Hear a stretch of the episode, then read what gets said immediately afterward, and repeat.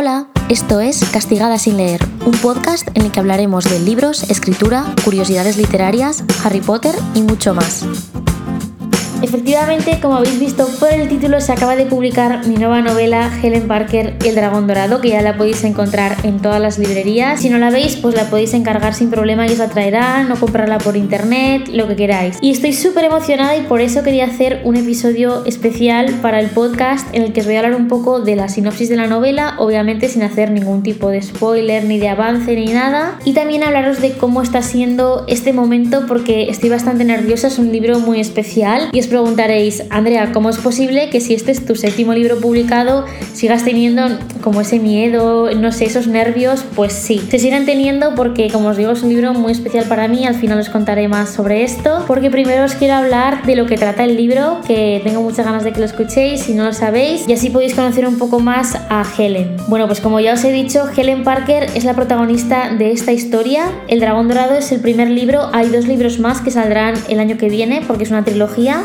por ahora tenemos el primero que se acaba de publicar la semana pasada. Y en el libro vamos a conocer a Helen y vamos a ver cómo es su día a día, que es bastante rancio. Ni siquiera día normal, sino rancio, aburrido. Ella ha terminado ya el colegio, saca muy buenas notas, es una estudiante perfecta y ayuda a sus padres en casa, porque en su casa tienen un restaurante, ¿vale? Y ahí en el sótano. Y en la planta calle tienen un restaurante que es donde trabajan sus padres de comida china dirigida específicamente para turistas. Es un restaurante que tiene mucho éxito, siempre está muy concurrido y entonces Helen pues aprovecha para ayudar, sobre todo en verano, echar una mano para aliviarles un poco la carga de trabajo. Pero este verano va a ser muy diferente ya que el 4 de julio Helen es invitada junto a otros alumnos a ver los fuegos artificiales de las fiestas desde lo alto del Empire State. Y entre los fuegos artificiales pues cae un rayo, pero no es un rayo cualquiera, sino que es un rayo lunar. Le cae a todos los jóvenes que están allí, haciendo que se conviertan todos en magos.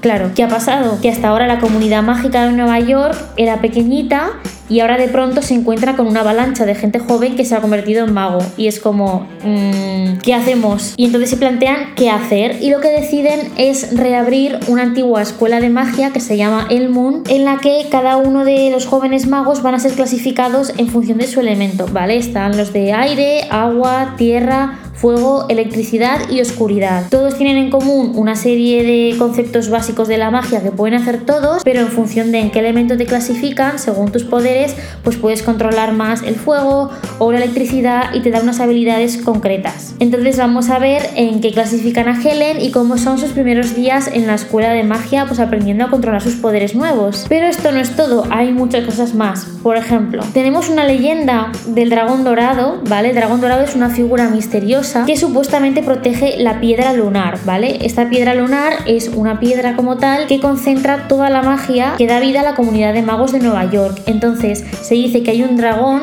que es el encargado de protegerla para que esté custodiada y nadie pueda robarla, ya que si la roban, pues la comunidad de magos se puede ir al garete. Y precisamente esto es lo que pretenden un grupo de personas que además coincidiendo con que se han enterado de todo lo que ha pasado con estos jóvenes que se han convertido en magos, quieren robar la piedra para, bueno, sus propios intereses que ya conoceréis si leéis el libro. Y más o menos os he presentado todo. Me falta por hablaros de James y de Cornelia, que van a ser un chico y una chica que va a conocer allí.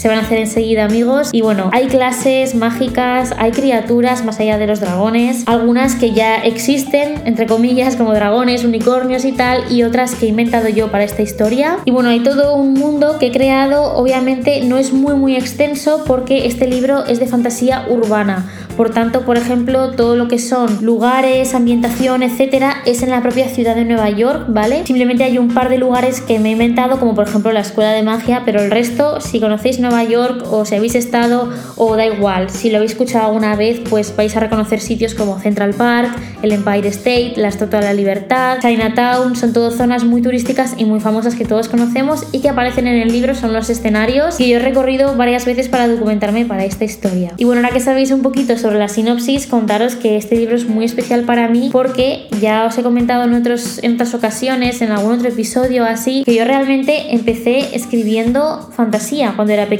Otra cosa es que luego publiqué novelas de contemporánea como Otoño en Londres y el resto de libros de esa saga. Mi otra mitad que también tiene un poco de misterio, Escape las siete pociones, también un poquito de misterio. Pero sobre todo es eso, novela contemporánea. Y esta es mi primera novela publicada de fantasía. Me da un poco de miedete porque nunca he publicado fantasía. Es un mundo muy especial para mí y no sé la gente cómo va a reaccionar. Yo espero que os guste mucho. Tiene mucha ambientación de Harry Potter, no es para nada una copia, obviamente. Simplemente, pues bueno, a mí me ha inspirado mucho lo que es Harry Potter, Percy Jackson para escribir este tipo de libros, la trilogía de Helen Parker. Y por eso es tan especial y estoy tan nerviosa, tengo muchas ganas de que lo leáis. El libro está lleno de detallitos. Si os pasáis por mi canal de YouTube o por mi Instagram, que es arroba Andreo Rowling, vais a ver un montón de contenido extra de cómo ha sido la escritura, qué detalles he colocado por ahí, curiosidades y eso que no las he dicho todas. O sea, cuando leéis el libro, quizás encontráis algunas, quizás ninguna, quizás todas, ojalá encontréis todas, pero nada, son detalles muy sutiles que espero que disfrutéis un montón. Hay momentos en el libro de tensión, hay momentos de llorar un poquito,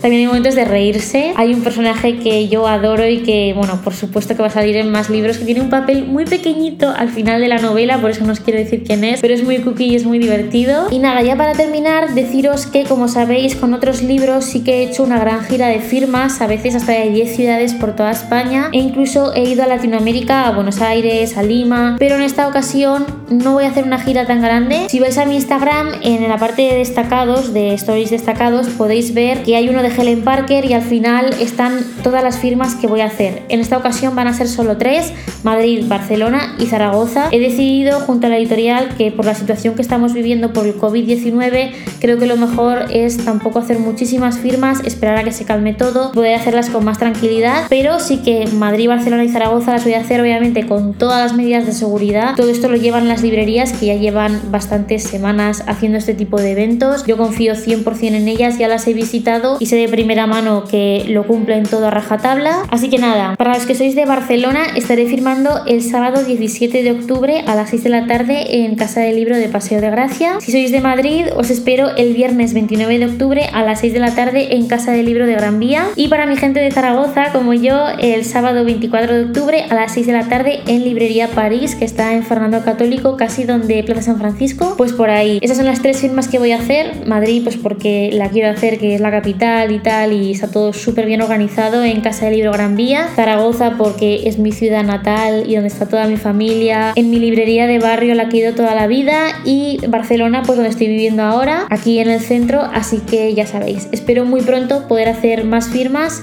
Eso sería una buena noticia, significaría que todo iría mucho mejor. Así que cruzamos los dedos, esperamos que sea así. Y nada, por ahora es eso. Pero bueno, vuestro ejemplar lo podéis encontrar en cualquier librería, aunque yo no vaya a firmar ahí. Y eso espero que si le dais una oportunidad lo disfrutéis muchísimo. Yo sé que igual puedo parecer muy pesada, siempre dando las gracias por todo vuestro apoyo, pero es que es verdad, o sea, justo estaba preparando un podcast, bueno, un episodio para la semana que viene en el que os hablo de cosas que igual no sabías de escritores y estaba reflexionando y una de ellas es que los escritores realmente tenemos la oportunidad de seguir publicando si la gente compra los libros que escribimos. Parece algo muy obvio, pero es así. Y gracias a vuestro apoyo, ya que siempre estáis ahí, cuando saco un libro venís a las firmas, lo compráis, lo recomendáis, lo subís a las redes sociales, pero gracias a todo esto yo puedo cumplir mi sueño que es escribir libros y en parte poder vivir de ello. Digo en parte porque ya escucharéis el episodio de la semana que viene que hablo un poco de todo este tema, pero bueno, a mí sobre todo lo que más me llena de verdad es escribirlos y compartirlos con vosotros. El resto es completamente secundario y por eso os quiero dar las gracias porque siempre estáis ahí apoyándome con cada lanzamiento y esto no lo podría hacer sin vuestro apoyo. Así que muchísimas gracias. Podéis pasaros por mi canal de YouTube y mi cuenta de Instagram para ver más contenido sobre el libro si queréis. Obviamente sin spoilers y nos escuchamos en el próximo episodio la semana que viene. Adiós.